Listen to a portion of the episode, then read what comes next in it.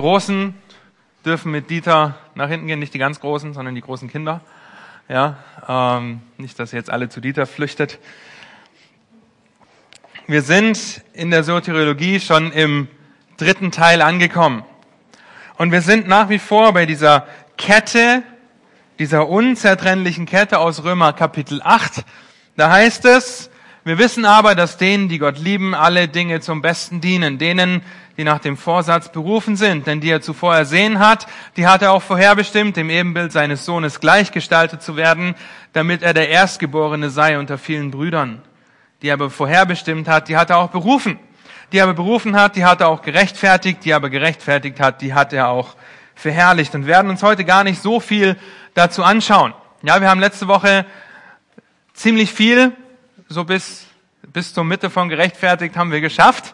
Hat Daniel uns wunderbar aufgezeigt. Wir haben über die Erwählung gesprochen. Ich möchte euch dazu einen Vers in Erinnerung rufen aus 2. Thessalonicher, Kapitel 2, Vers 13, wo ähm, die Erwählung ganz sichtlich und klar hervorgeht, dass das vor Grundlegung der Zeit geschehen ist und von Gott her kommt. Da heißt es in 2. Thessalonicher 2, Vers 13, wir aber sind es Gott schuldig, alle Zeit für euch zu danken, vom Herrn, geliebte Brüder, dass Gott euch von Anfang an zur Errettung erwählt hat. Ja, ist also die griechische Konstruktion macht das deutlich. Es geht hier nicht vom Menschen aus, es geht von Gott aus, dass er euch von Anfang an erwählt hat in der Heiligung des Geistes und im Glauben an die Wahrheit, wozu er euch berufen hat durch unser Evangelium, damit ihr die Herrlichkeit unseres Herrn Jesus Christus erlangt. Also es geht von Gott aus. Ja, auch das ist das, was das Wort vor hersehen oder vorher erkennen. Daniel hat uns letzte Woche erklärt, was das bedeutet.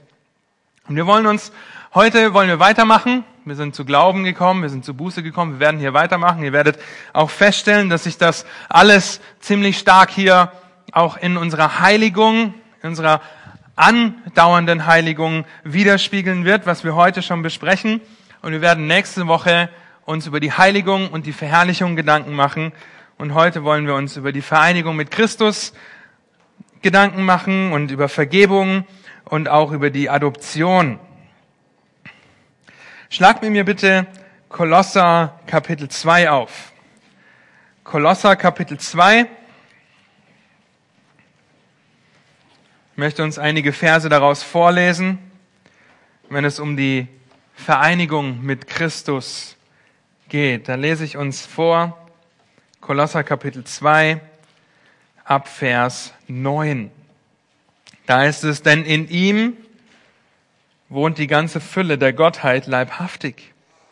Und ihr seid zur Fülle gebracht in ihm, der das Haupt jeder Herrschaft und Gewalt ist. In ihm seid ihr auch beschnitten mit einer Beschneidung, die nicht von Menschenhand geschehen ist, durch das Ablegen des Fleisches, des fleischlichen Leibes der Sünden, in der Beschneidung des Christus da ihr mit ihm begraben seid in der Taufe.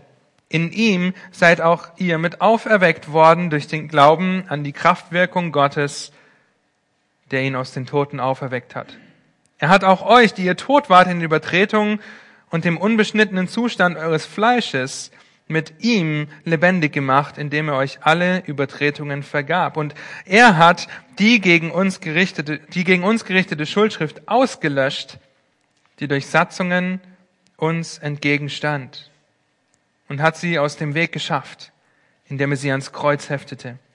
Als er so die Herrschaften und Gewalten entwaffnet hatte, stellte er, sich, stellte er sie öffentlich an den Pranger und triumphierte über sie an demselben bis hierher.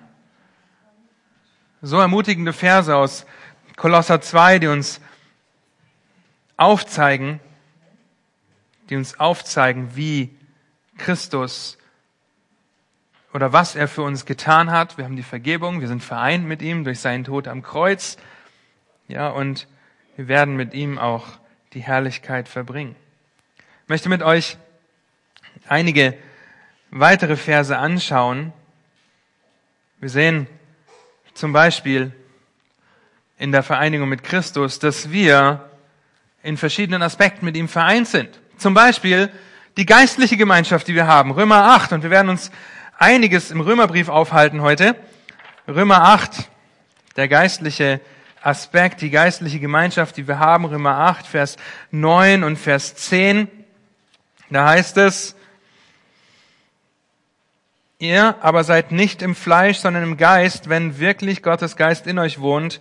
Wer aber den Geist des Christus nicht hat, der ist nicht sein. Wenn aber Christus in euch ist, so ist der Leib zwar tot um der Sünde willen, der Geist aber ist Leben um der Gerechtigkeit willen. Wir haben diese geistliche Gemeinschaft. Wir sind geistlich eine neue Kreatur.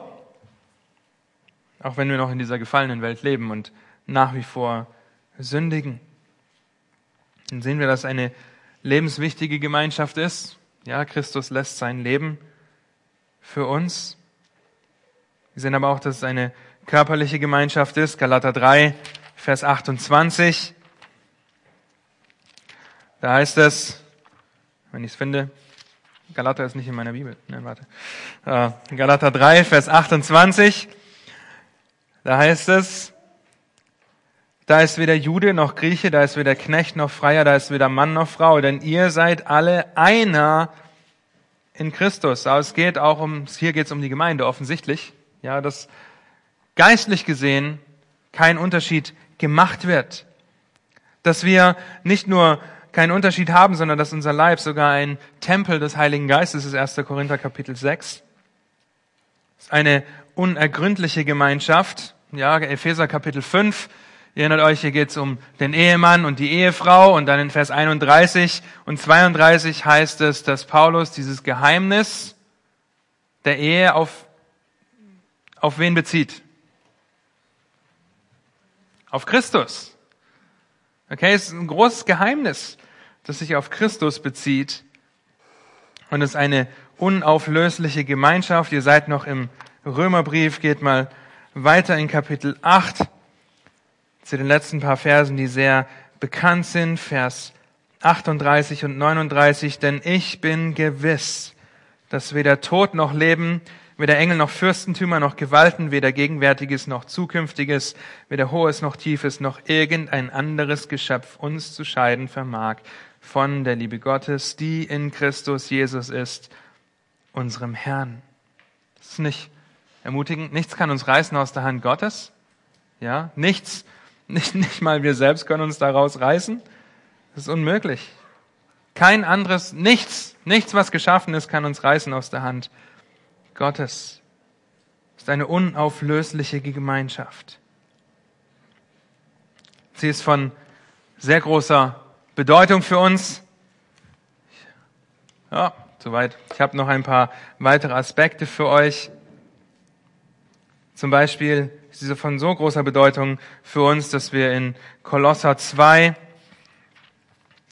in Vers 20 lesen, wenn ihr nun mit Christus den Grundsätzen der Welt gestorben seid, weshalb lasst ihr euch Satzungen auferlegen, als ob ihr noch in der Welt lebtet? Das heißt, Gemeinschaft mit Christus, vereint zu sein mit Christus, ist das Gegenteil von Gesetzlichkeit, ist das Gegenteil von Weltlichkeit. Ja, ich habe heute Morgen erst mit meinem Schwiegervater darüber gesprochen, dass manche Gemeinden so gesetzlich sind, dass eine Frau unter Gemeindezucht kommt, weil sie eine Hose trägt. Wie viele müssten heute gehen? Nein. Ähm, ja, wir, wir fallen, viele, man kann schnell auf der Seite vom Pferd fallen, aber wenn wir unsere Gemeinschaft in Christus, weil er für uns gestorben ist, deshalb sind wir auch den Grundsätzen der Welt gestorben und er hat das Gesetz perfekt eingehalten und ist uns angerechnet worden. Also das ist so wichtig. Die Gemeinschaft mit Christus ist das Gegengift zur Weltlichkeit, das Gegengift zur Gesetzlichkeit. Oder Kolosser 3, Vers 1 heißt es, wenn ihr nun mit Christus auferweckt worden seid, so sucht das, was droben ist, wo der Christus ist, sitzend zur Rechten Gottes, trachtet nach dem, was droben ist, nicht nach dem, was auf Erden ist. Denn ihr seid gestorben und euer Leben ist verborgen mit dem Christus in Gott. Und dann die Verherrlichung, wenn der Christus unser Leben offenbar werden wird, dann werdet auch ihr mit ihm offenbar werden in Herrlichkeit. Also in Christus zu sein, eliminiert Gesetzlichkeit, eliminiert Weltlichkeit. Des Weiteren befähigt sie uns, Gemeinschaft zu haben mit dem Leib Christi. Und wir sind der Leib Christi als Gemeinde. Ja, wir sind die Gemeinde Christi. Wir sind nicht hier in dem Gebäude und dann das Gebäudegemeinde. Nein, wir sind die Gemeinde Christi. Und das geschieht nur dadurch, dass wir in Christus sein dürfen, durch seine Gnade. Das heißt, wir haben keine Ansprüche auf irgendwas außerhalb von Christus. Ja, wir haben keine Ansprüche auf Weltlichkeit, davon sollten wir uns weit ab fernhalten, keine Ansprüche auf Gesetzlichkeit, da sollten wir uns genauso fernhalten von. Wir haben keine Anrechte außerhalb von Christus, wenn es darum geht, auch in der Heiligung voranzuschreiten. Und deshalb ist das so wichtig und bereitet uns auch auf nächste Woche vor, wenn wir über die Heiligung sprechen, die fortschreitende Heiligung, dass das nicht getrennt von Christus geschieht. Okay, du wirst nicht gerettet durch Gottes Gnade, durch den Glauben, den Gott dir gibt, Epheser 2. Und jetzt probier's mal selber. Was sagt der Galaterbrief? Pascals Hauskreis, was sagt der Galaterbrief zum Beispiel? Ich weiß, dass ihr den Galaterbrief durchgeht. Ja, ihr seid nach dem Evangelium gerettet, aus Gnade gerettet. Ja, und warum wollt ihr jetzt das im Fleisch vollenden. Ja, was, was Gott in euch durch Gnade angefangen. Warum wollt ihr das tun? Wir haben keine Anrechte außerhalb von Christus und so werden wir nächste Woche auch einige Verse im Galaterbrief anschauen, weil das einfach ein so praktischer Brief ist, auch wenn es unsere Heiligung geht. Also vereint zu sein mit Christus ist essentiell, um auch die nächsten Schritte zu verstehen, um ermutigt zu sein, um getröstet zu sein, um zu wissen, dass ich die Herrlichkeit mit ihm verbringe. Nicht, weil ich so toll bin, sondern weil er für mich zur Gerechtigkeit wurde. Ja, und weil er uns vergeben hat. Wir wollen auch über die Vergebung sprechen. Es ist der rechtliche Aspekt, der rechtliche Akt Gottes, durch welchen er die Forderungen gegen den Sünder auf der Grundlage des Sühnewerkes Christi tilgt. Die Schuld der Sünde wird somit völlig ausgelöscht. Wir haben über das Sühnopfer schon geredet, ganz am Anfang in der ersten Stunde. Und da gibt es einige Verse, die ich euch vorlesen möchte. Wenn euch das zu schnell geht, dann könnt ihr die MP3 nachhören. Zum Beispiel Psalm 32, Vers 1 und 2. Da heißt es, glücklich der, dem Übertretungen vergeben, dem Sünde zugedeckt ist. Glücklich der Mensch, dem der Herr die Schuld nicht zurechnet und in dessen Geist kein Trug ist. Oder Psalm 103, Vers 12, ein sehr bekannter Vers, ein sehr bekannter Psalm. Da heißt es in Vers 12, sofern der Osten ist vom Westen, hat er von uns entfernt unsere Vergehen. Ja, und wenn ihr darüber nachdenkt, Norden und Süden ist definiert. Ja, du kannst vom Nordpol zum Südpol laufen und dann läufst du wieder zum Nordpol. Aber wenn du nach Westen läufst, wie lang läufst du nach Westen? Ja? Ihr seht schon, äh, ich weiß nicht, wo hier Westen ist, aber wenn du jetzt anfängst nach Westen zu laufen, irgendwann kommst du wieder an und sagst, ich laufe immer noch nach Westen und du läufst einfach weiter. Das dauert ein paar Jahre wahrscheinlich, aber der Anfang von Ost und West ist nicht definiert.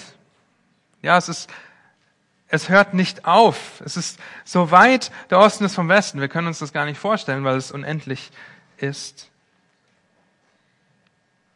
Oder Jesaja 43, Vers 25, da heißt es, ich bin es, oder ich, ich bin es, der deine Verbrechen auslöscht, um meinetwillen und deiner Sünde will ich nicht gedenken. Oder Micha 7, Vers 19, da heißt es, er wird sich wieder über uns erbarmen, wird unsere Schuld niedertreten und du wirst alle ihre Sünden in die Tiefe des Meeres werfen. Wer ist ein Gott wie du? Ja, wahrscheinlich fallen euch zu diesen Versen so viele Lieder ein, ja, wenn ihr darüber nachdenkt, weil wir immer wieder dankbar darüber sind, wie viel Vergebung wir erfahren haben.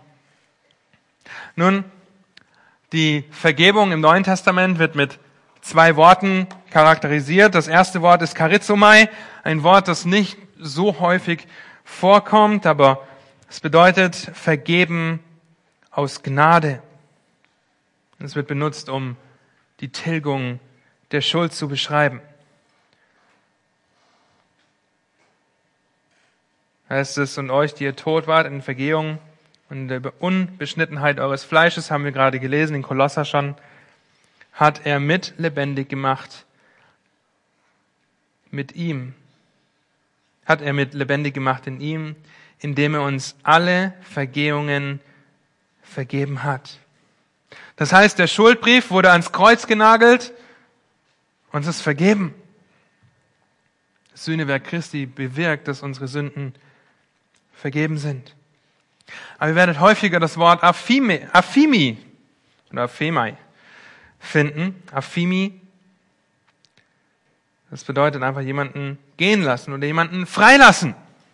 Ja, jemanden freilassen, wegsenden. Epheser 1, Vers 7 heißt es, in ihm haben wir die Erlösung durch sein Blut, die Vergebung der Vergehungen nach dem Reichtum seiner Gnade.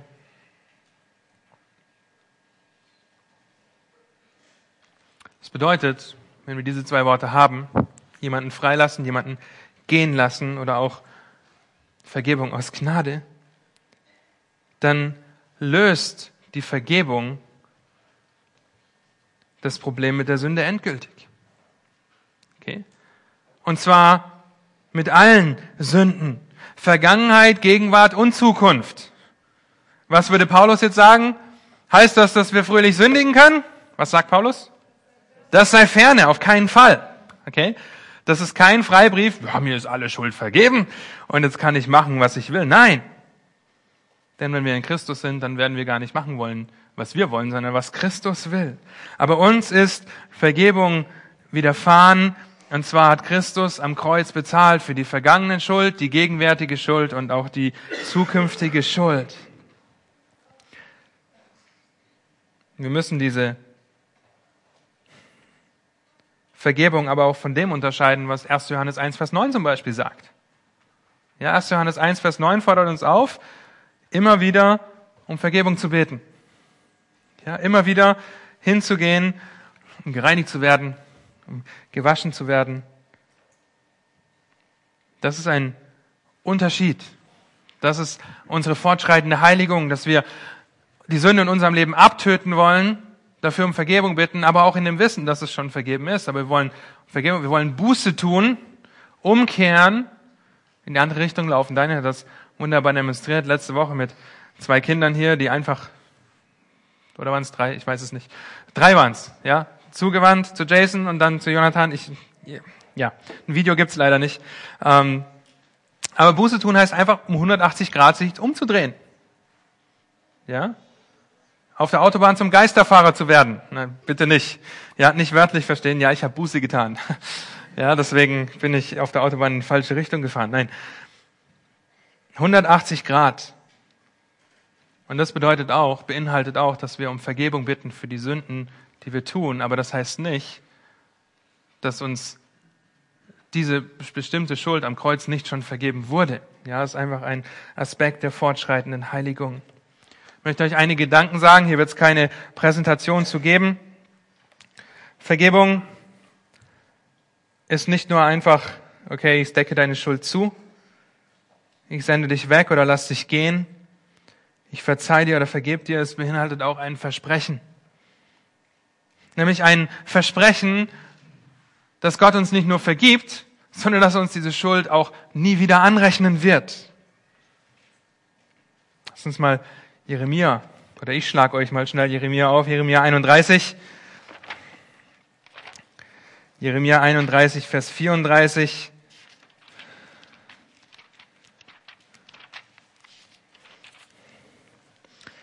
Da heißt es, und es wird keiner mehr seinen Nächsten und keiner mehr seinen Bruder lehren und sagen, erkenne den Herrn, denn sie werden mich alle kennen, vom kleinsten bis zum größten unter ihnen, spricht der Herr. Denn ich werde ihre Missetaten vergeben und an ihre Sünde nicht mehr gedenken. So weit der Osten vom Westen weg ist, so weit ist die Schuld von uns entfernt. Er wird nicht daran denken. Das ist die Verheißung, das ist Erleichterung. Ja, es sollte uns aufatmen lassen, wenn wir an eine Sünde denken in der Vergangenheit, wo wir denken, oh, ich rede nicht davon, dass wir die Konsequenzen kleinreden, dass wir die Konsequenzen nicht ertragen müssen.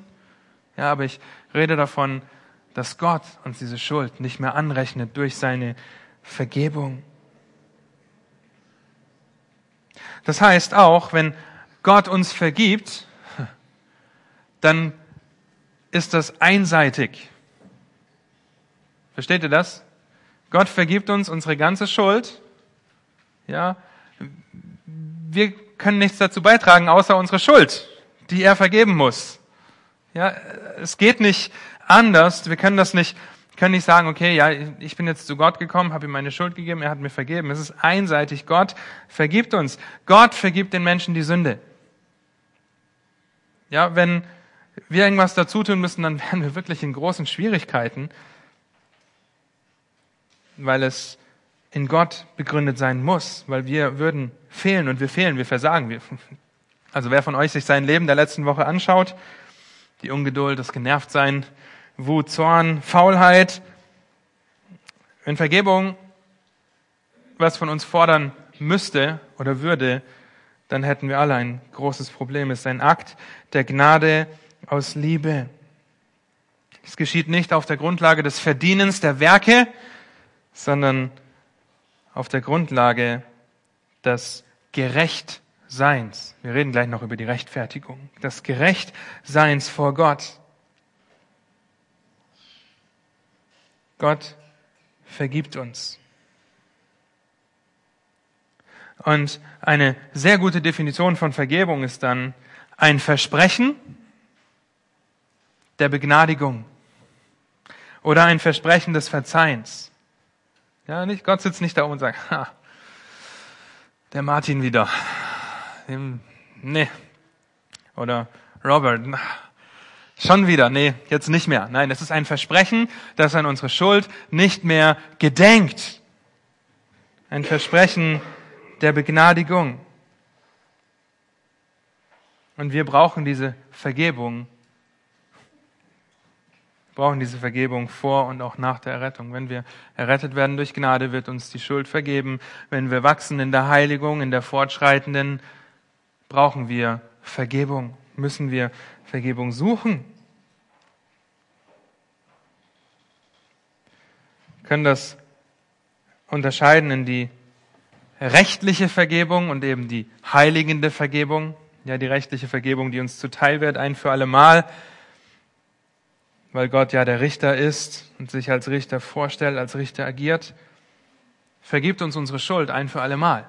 Wir sind gerecht gesprochen, von dem ewigen Urteil erlöst. Und das andere ist dann die elterliche Vergebung. Wir reden gleich noch über die Adoption. Ja? Wenn ihr Kinder habt, ich hoffe, ihr liebt eure Kinder. Ja? Und es sind eure Kinder ihr könnt nichts dagegen tun. Ja? Ähm, und sie bleiben auch eure Kinder. Aber sie sind nicht immer gehorsam. Man könnte auch sagen, sie sind selten gehorsam. Vielleicht drehen wir das so. Nein, sie sind nicht immer gehorsam. Sie machen Fehler. Ja? Und wenn sie dann kommen und sagen, es tut mir leid, dann, ja, da, da, nee, ja, wir sind wir haben diese elterliche Vergebungsbereitschaft, weil wir unsere Kinder lieben und sie so sehr lieben, dass wir ihnen bereitwillig vergeben wollen. Und das ist die väterliche Vergebung, die wir immer wieder suchen, wenn wir merken, oh, ich bin gefallen. Ich bin wieder gefallen. Okay, ich bitte um Vergebung, schaue, was Gottes Wort sagt, was ich ablegen, was ich anlegen soll. Das ist dann Buße, ja, und geh weiter. Also rechtliche und elterliche Vergebung müssen wir unterscheiden. Und wenn Gott ein vergebender Gott ist und so viel davon spricht, dann sollen wir einander auch vergeben. Habt ihr vielleicht schon mal gehört? Ja, dass wir einander vergeben sollen. Epheser 4, Vers 32, seid aber zueinander gütig und freundlich oder mitleidig und vergebt einander, so wie auch Gott euch vergeben hat in Christus. Eine Aufforderung von Paulus hier. Wenn ihr Vers 31 dazu nehmt, dann wisst ihr, dann ist es einfach, was ihr ablegen sollt, was ihr anlegen sollt. Kolosser 3, Vers 13 heißt es, ertragt einander und vergebt euch gegenseitig, wenn einer Klage gegen den anderen hat, wie auch der Herr euch vergeben hat, so auch ihr. Das heißt, wir sollen einander vergeben. Und nicht unsere Art von Vergebung, sondern wir sollen das in dem Licht tun, wie, wie Gott das auch tut. Jeremia 31, 34 haben wir gelesen. Er wird die Sünde nicht anrechnen. Er wird nicht daran denken. Und wir sagen nicht, okay, ich vergib dir und dann kommt die Person, vielleicht dein Ehepartner, dein Kind, eine Woche später wieder, weil es vielleicht den gleichen Fehler gemacht hat, weil es vielleicht eine Sünde ist, an der diese Person arbeitet. Wenn es dein gläubiger Ehepartner ist, dann arbeitet er hoffentlich daran und kommt wieder und sagt, bitte vergib mir, ich bin da wieder gefallen. Und du sagst, ja, du hast die letzte Woche schon und vorletzte Woche schon, warum überhaupt? Ja, nein, wir sollen immer wieder vergeben, es soll nicht so sein. Es soll Vergebung, wenn die Gottes Vorbild nacheifert, heißt, ich werde dich nicht an diese Sünde erinnern. Ja, ich werde dich nicht daran erinnern, es sei denn, es dient dir zum Besten. Es dient dir zum Guten. Und nicht, damit ich mich auf ein Podest stellen kann und dir zeigen kann, wie, wie gerecht ich bin und wie, was für ein Versager du bist.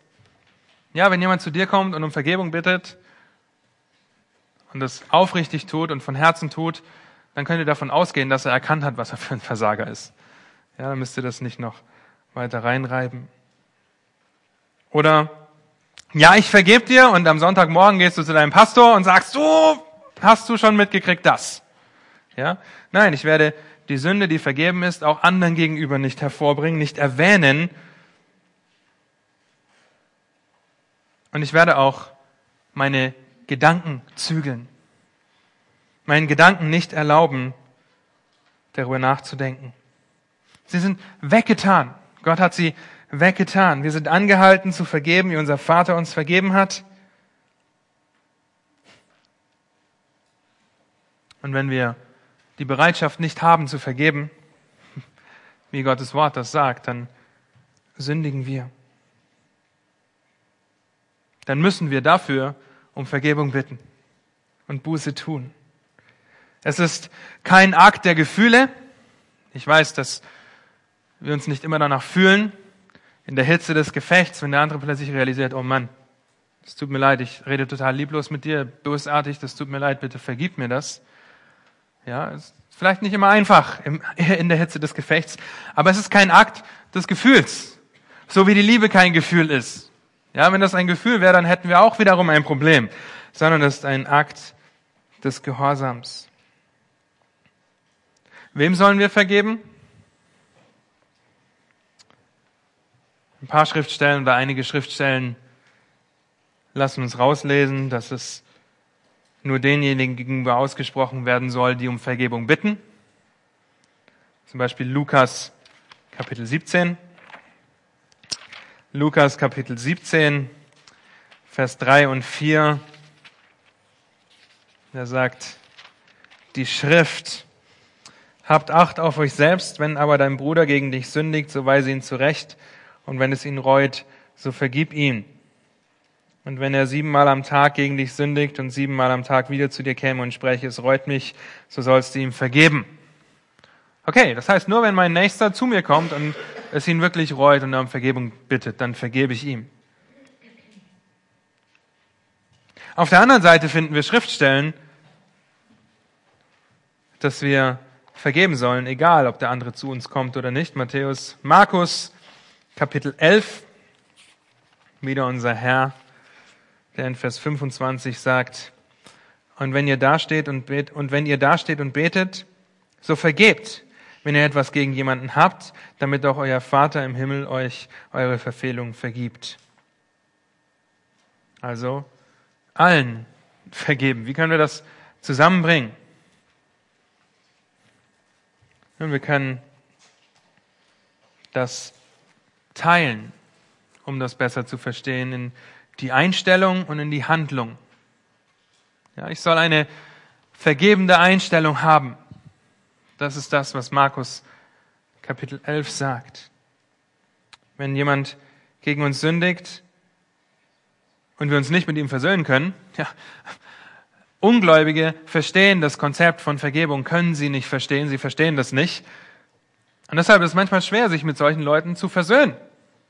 Ihr wisst, dass wir gerade ein bisschen äh, Trouble haben mit unserem Tiefbauer. Ja? Mit ihm können wir uns nicht versöhnen. In dem Sinn, dass er kommt und sagt, es tut mir so leid und es rollt ihn und ich behebe jetzt den Schaden, den ihr habt. Das geht nicht. Ja? Aber wir können eine Einstellung haben, die vergebend ist. Das heißt, ja, wir, wir haben kein Problem damit. Ja, wir, wir tragen das Gott vor. Wir bitten ihm, dass der uns auch hilft, ruhig darüber zu sein. Und wir sind völlig entspannt eigentlich darüber. Aber es ist nur ein Beispiel. Ja, es ist nicht immer möglich, mit den Leuten ins Reine zu kommen. Es ist nicht immer möglich, Vergebung auszusprechen oder Vergebung zu empfangen. Ist nicht immer möglich, aber wir sollen eine Einstellung haben, eine Einstellung des Vergebens. Ihr könnt Römer 12 dazu durchlesen, die letzten Verse ab Vers 17. Da geht es um die Einstellung. Das heißt, wir beabsichtigen das Gute. Wer euch Böses tut, wie heißt in Römer 12? Nicht Böses mit Bösem vergelten, jetzt habe ich das Wort. Ja, vergeltet nicht Böses mit Bösen, sondern vergeltet Böses mit Gutem.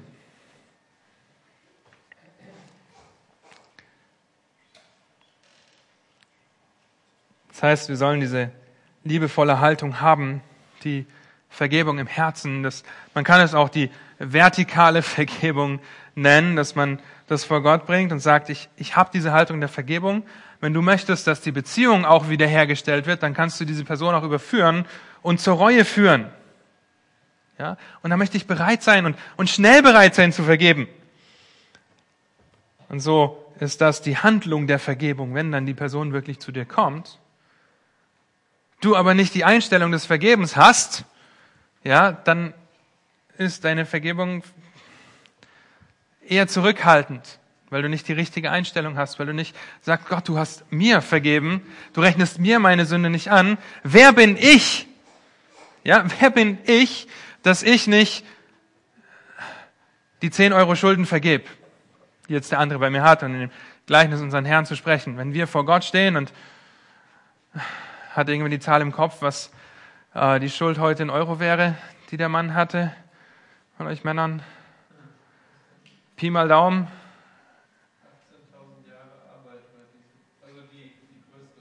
die größere Schuld 18.000 Jahre Arbeit. Ja, also wenn ihr 18.000 Jahre alt werdet, dann könntet ihr die Schuld, nein, ja, nicht mal dann. Das ist ein, ein, ein Gleichnis, ein Beispiel und dann dieses eine Jahr Arbeit oder was das war, der, der Jahreslohn oder Monatslohn. Wer sind wir, dass wir nicht bereit sind zu vergeben? Die Handlung der Vergebung. Wann und wie sollen wir vergeben? Sofort. Okay, sofort, immer wieder, reichlich und freudig. Ich weiß, dass das in manchen Punkten auch bedeuten kann, dass Vertrauen wieder aufgebaut werden muss, dass es länger dauert, bis eine Beziehung wieder hergestellt wird, aber wir sollen trotzdem freudig, reichlich, fröhlich und sofort und immer wieder vergeben. Und dazu fordert uns die Schrift aus. Lukas 17 haben wir schon gelesen wenn, dann, wenn es dein Bruder reut, so vergib ihm. Und wenn er siebenmal am Tag kommt, dann vergib ihm. Ja, siebenmal am Tag ist einfach ein, ein Bild dafür, dass er immer wieder fällt. Und wir wissen, dass wir fallen alle immer wieder. Ja, es gibt Tage, da komme ich mehr als siebenmal zu meiner Frau oder meinen Kindern und bitte um Vergebung. Das passiert. Das kommt vor. Und reichlich. Kolosser 2, Vers 13 haben wir auch schon gelesen und euch, die ihr tot wart in Vergehung und in der Unbeschnittenheit eures Fleisches, die hat er mit lebendig gemacht in ihm, der uns alle Vergehungen vergeben hat. Er hat uns alle vergeben. Ja, ich rede nicht noch einmal, ich rede nicht davon, dass wir dann einfach schwamm drüber. Es kann sein, dass eine Beziehung wiederhergestellt werden muss, dass Konsequenzen daraus entstehen aus der Sünde, die vorgefallen ist. Aber das hebt nicht auf, dass wir die Bereitschaft haben sollen, schnell, viel und fröhlich zu vergeben. Ihr könnt den Philemonbrief dazu lesen, auch die Predigten dazu anhören. Es gibt so viel noch zur Vergebung zu sagen, aber wir müssen weitermachen. Wir sind immer noch hier in diesem Bereich. Ja, Vergebung beinhaltet auch mit die Buße wieder und so ist das alles, ähm, was wir hier besprechen, sehr ineinander verwoben. Wir wollen uns über die Rechtfertigung Gedanken machen, wirklich diesen besonderen Punkt. Denn Rechtfertigung ist ein so wunderbares Konzept. Es ist die Einstimmung der Gerechtigkeit Gottes. Das heißt, er handelt immer in Übereinstimmung mit dem, was richtig ist. Und wer ist der Maßstab für das, was richtig und falsch ist? Er selbst. Okay, und deswegen ist die Rechtfertigung so wichtig. Es ist das Gegenteil von verurteilen. Es bedeutet, gerecht zu sprechen. Hier geht es um unseren Herrn, der aus den Toten auferweckt wurde. Das heißt nicht, dass ihm dadurch dann die Gerechtigkeit zuteil wurde und er es dann gerecht wurde, sondern er war von Anfang an der Gerechte. Das ist das Gegenteil von Verdammung. Lasst uns mal zu Römer gehen. Römer Kapitel 5. Römer Kapitel 5, Vers 18 und Vers 19. Da heißt es also, wie nun durch die Übertretung des einen die Verurteilung für alle Menschen kam, so kommt es auch durch die Gerechtigkeit des einen für alle Menschen die Rechtfertigung, die Leben gibt. Denn gleich wie durch den Ungehorsam des einen Menschen die vielen zu Sündern gemacht worden sind, so werden auch durch den Gehorsam des einen die vielen zu Gerechten gemacht. Es ist so ermutigend zu wissen.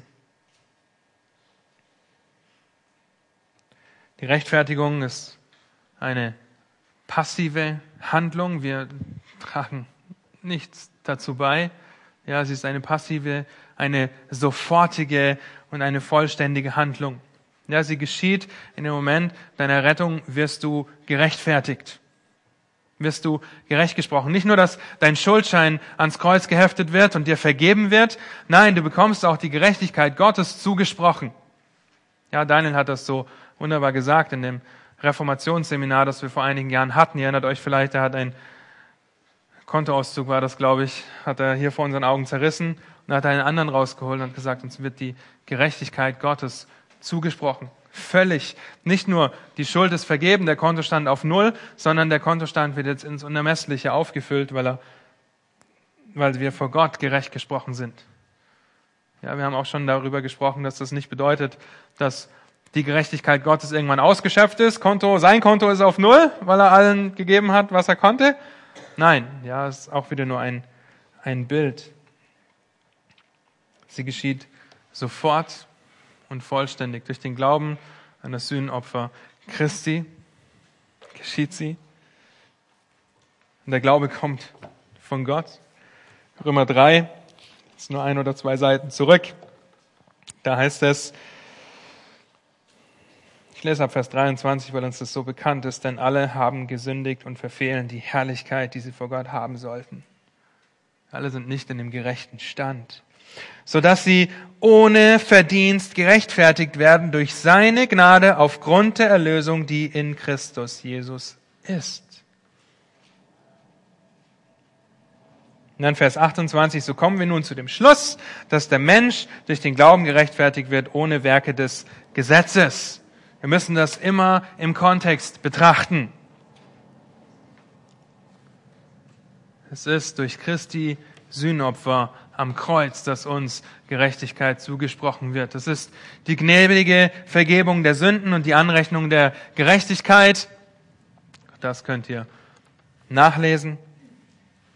Nicht nur das, es ist ein Geschenk Gottes durch Gnade, haben wir gerade gelesen. Die Grundlage ist der Tod Christi. 5, Vers 9 nochmal. Wie viel mehr nun werden wir, nachdem wir jetzt durch sein Blut gerechtfertigt worden sind, durch ihn vor dem Zorn errettet werden? Seht ihr den Fortschritt, den dieser Vers macht? Wir sind durch sein Blut gerechtfertigt worden. Das rettet uns vor seinem Zorn. weil wir Gottes Gerechtigkeit zugesprochen bekommen haben, stehen wir gerecht vor Gott. 2. Korinther kommt euch vielleicht in den Sinn 5, Vers 21, denn er hat den, der von keiner Sünde wusste, was? Für uns zur Sünde gemacht, damit wir zur Gerechtigkeit würden in ihm. Uns wurde Gottes Gerechtigkeit angerechnet. Und sie ist sicher, weil sie von Gott kommt und nicht mit uns oder von mir abhängig ist. Ja, wenn ich durch Werke gerechtfertigt oder gerecht gemacht werden würde, dann 18.000 Jahre lebe ich nicht. Okay?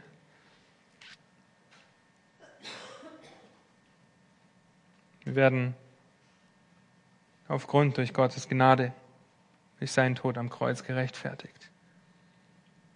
In ihm allein, Römer 4, Vers 5. Es wer dagegen keine Werke verrichtet, sondern an den glaubt, der den Gottlosen rechtfertigt, dem wird sein Glaube als gerecht angerechnet. Und so finden wir im Alten Testament viele Stellen, wir haben nicht die Zeit, jetzt alle durchzugehen, dass es als Gerechtigkeit angerechnet wurde, dass das von Gott kommt. 1. Mose 15, Vers 6, auch Psalm 106, 31, Sprüche 17, Vers 15 und dann natürlich in Römer, im Römerbrief diese wunderbaren Verse, die wir auch schon gelesen haben in Römer 8, Vers 29. Rechtfertigung kommt von Gott.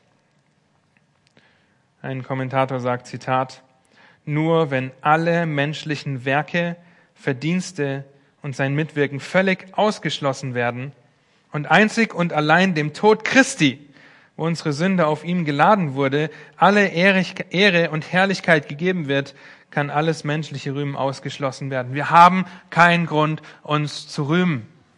Wenn ihr Epheser 2, 8 und 9 lest und, und studiert, dann werdet ihr feststellen, dass der Glauben und die Gnade von Gott kommen. Dass es von, von Gott kommt, der, der uns das gibt. Nicht aus Werken, damit niemand sich rühme. Wenn wir das begreifen, dass wir mit leeren Händen vor Gott stehen. Mehr noch, dass er uns unsere dreckigen Lumpen weggenommen hat und uns weiße Gewänder angezogen hat. Er hat das gemacht, nicht wir. Dann verstehen wir auch die wunderbare Tatsache der Rechtfertigung. Und wenn wir das dann weiter durchgehen, auch anhand der Schrift, dann werden wir feststellen, dass ein Kind Gottes sein Heil nicht verlieren kann. Aufgrund der Rechtfertigung, aufgrund der Rettung, die es nur und ausschließlich von Gott kommt. Rechtfertigung.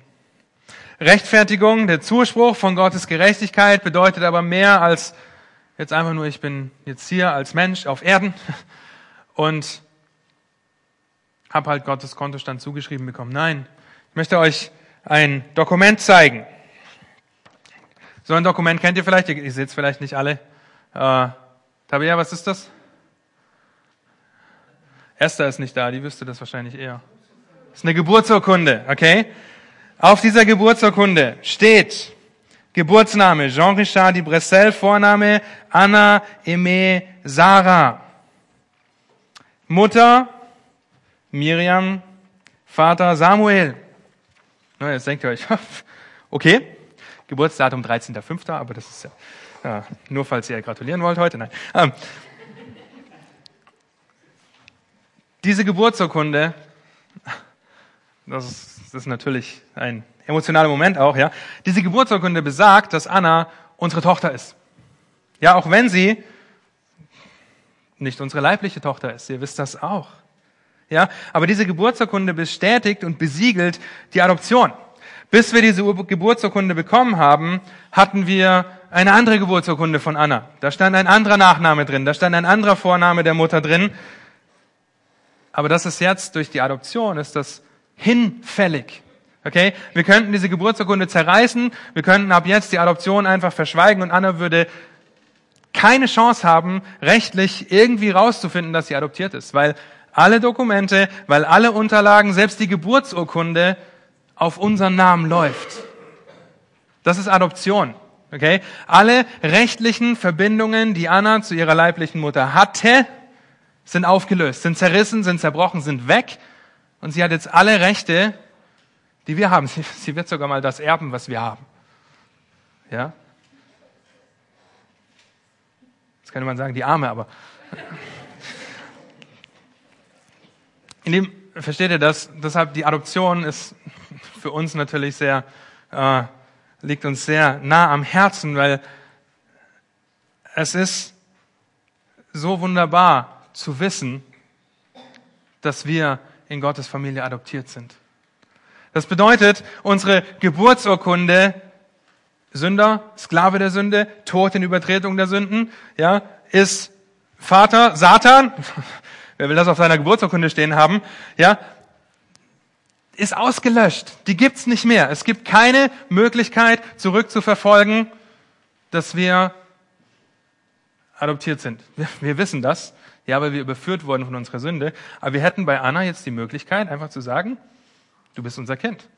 Und nicht nur die Möglichkeit, sondern die rechtliche Grundlage. Wenn Anna irgendwann sagt, du bist gar nicht mein richtiger Vater, dann kann ich die Geburtsurkunde rausholen, ja, weil sie vielleicht irgendwie trotzig ist und sagt, ich, ihr habt mich adoptiert, ihr habt mir gar nichts zu sagen. Geburtsurkunde ran, hole ich raus und das Gesetz. Ja, und da wird drinstehen, ich bin dein Vater.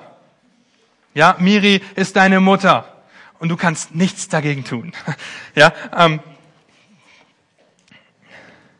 und im Griechischen damals war das ganz genauso.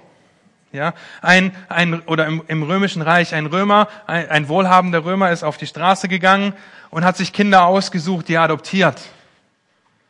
Nicht die Kinder sind gekommen und sagen, ich weiß, adoptier mich. Und er, ja, okay, dann komm. Er hat sich die Kinder ausgesucht.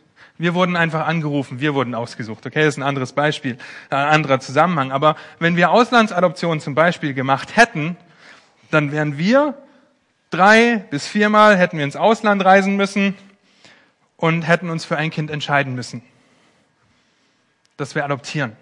Ja, wir im Römischen Reich genauso. Er geht hin, er sagt, ich möchte dieses Kind adoptieren. Da gibt es ein paar rechtliche Schritte, Zeugen müssen her und so weiter. Im Deutschen ist das Gesetz, das Jugendamt ist im ersten Jahr für das Kind der Vormund und dann geht's zum Notar, der Notar muss das bestätigen dann geht's vor den Richter und dann ist es amtlich. Ja, im Römischen Reich ganz genauso, es musste vor Zeugen gehen. Ich kann euch die Kette hier zeigen. Und wenn die Adoption abgeschlossen ist, bedeutet das, dass alle Rechte in Bezug auf die alte Familie verloren gehen. Okay? Ich habe kein Anrecht mehr auf das, was ich vorher war, bevor Gott mich errettet hat. Das bedeutet das zum einen. Zum anderen bedeutet das, dass ich alle Rechte habe, die auf die neue Familie zutreffen.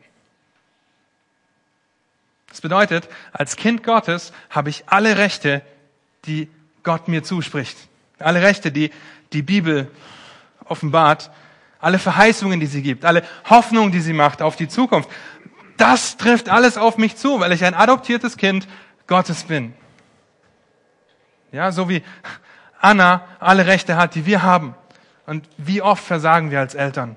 Ja, wie oft versagen wir, müssen Anna um Vergebung bitten, aber Gott ist ein Gott, der nicht versagt, der uns adoptiert, zu dem wir rufen, aber Vater.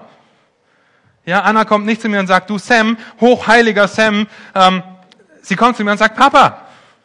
Ja, Worte, die so ermutigend sind, wenn man über das Konzept der Adoption in der Schrift nachdenkt. Es bedeutet auch, dass das adoptierte Kind, das der Erbe, der Besitztümer des Vaters ist. Stellt euch das mal vor. Werden die Herrlichkeit mit Gott verbringen und werden Erben sein. Die herrlich die Ewigkeit bei Gott verbringen. Ja, denkt darüber nach. Alle Hinweise auf das alte Leben werden völlig ausgelöscht. Nicht, nicht zu widerrufen, nicht wieder vorzubringen. Die Adoption kann nicht rückgängig gemacht werden. Wir können sie auch übrigens nicht rückgängig machen.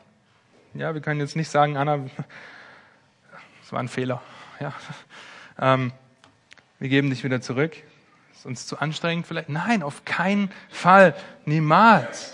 Ja, und rechtmäßig der Sohn oder die Tochter des neuen Vaters. Und das sollte uns ermutigen, wenn wir darüber nachdenken. Und ich könnte noch weiter von, davon begeistert sprechen, was es bedeutet, adoptiert zu sein. Es ist ermutigend. Und Paulus bedient sich dieses Brauches. Huosthesia ist das Wort, jemanden den Platz eines Sohnes beimessen oder einer Tochter. Paulus bedient sich dieser Worte in Römer 8 zum Beispiel. Lass uns im Römerbrief bleiben. Römer 8, Vers 15. Ihr habt nicht, denn ihr habt nicht einen Geist der Knechtschaft empfangen, dass ihr euch wiederum fürchten müsstet, sondern ihr habt den Geist der Sohnschaft, der Adoption empfangen, der wiederum ruft, aber Vater. Oder Römer 8, Vers 23 heißt es, ab Vers 22, denn wir wissen, dass die ganze Schöpfung mitseufzt und mit in den Wehen liegt bis jetzt. Und nicht nur sie, sondern auch wir selbst, die wir die Erstlingsgabe des Geistes haben, auch wir erwarten seufzend die Sohnestellung, die Erlösung unseres Leibes. Das heißt, dem Stand nach sind wir adoptiert. Adoptierte Kinder Gottes, alle Verbindungen zur Ungerechtigkeit, zur Sklaverei der Sünde sind gekappt, aber wir leben noch in dieser Welt. Und wir leben noch in unserem Fleisch, das uns immer wieder ah, zurückzieht, uns vielleicht einredet, ja, okay, Gott ist gar nicht wirklich dein Vater und so weiter. Ja, wir warten darauf, dass wir verherrlicht werden. Da werden wir nächste Woche drüber sprechen. Wir warten darauf, dass wir nicht nur in der Stellung jetzt sind, gerecht vor Gott, sondern wir wollen auch verherrlicht vor Gott stehen. Ja, wir wollen ohne Sünde vor Gott stehen und wir dürfen wissen, dass unsere Adoption fest ist dass wir adoptiert sind. Epheser 1.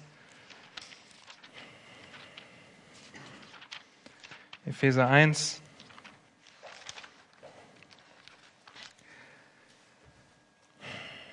Ich lese ab Vers 3.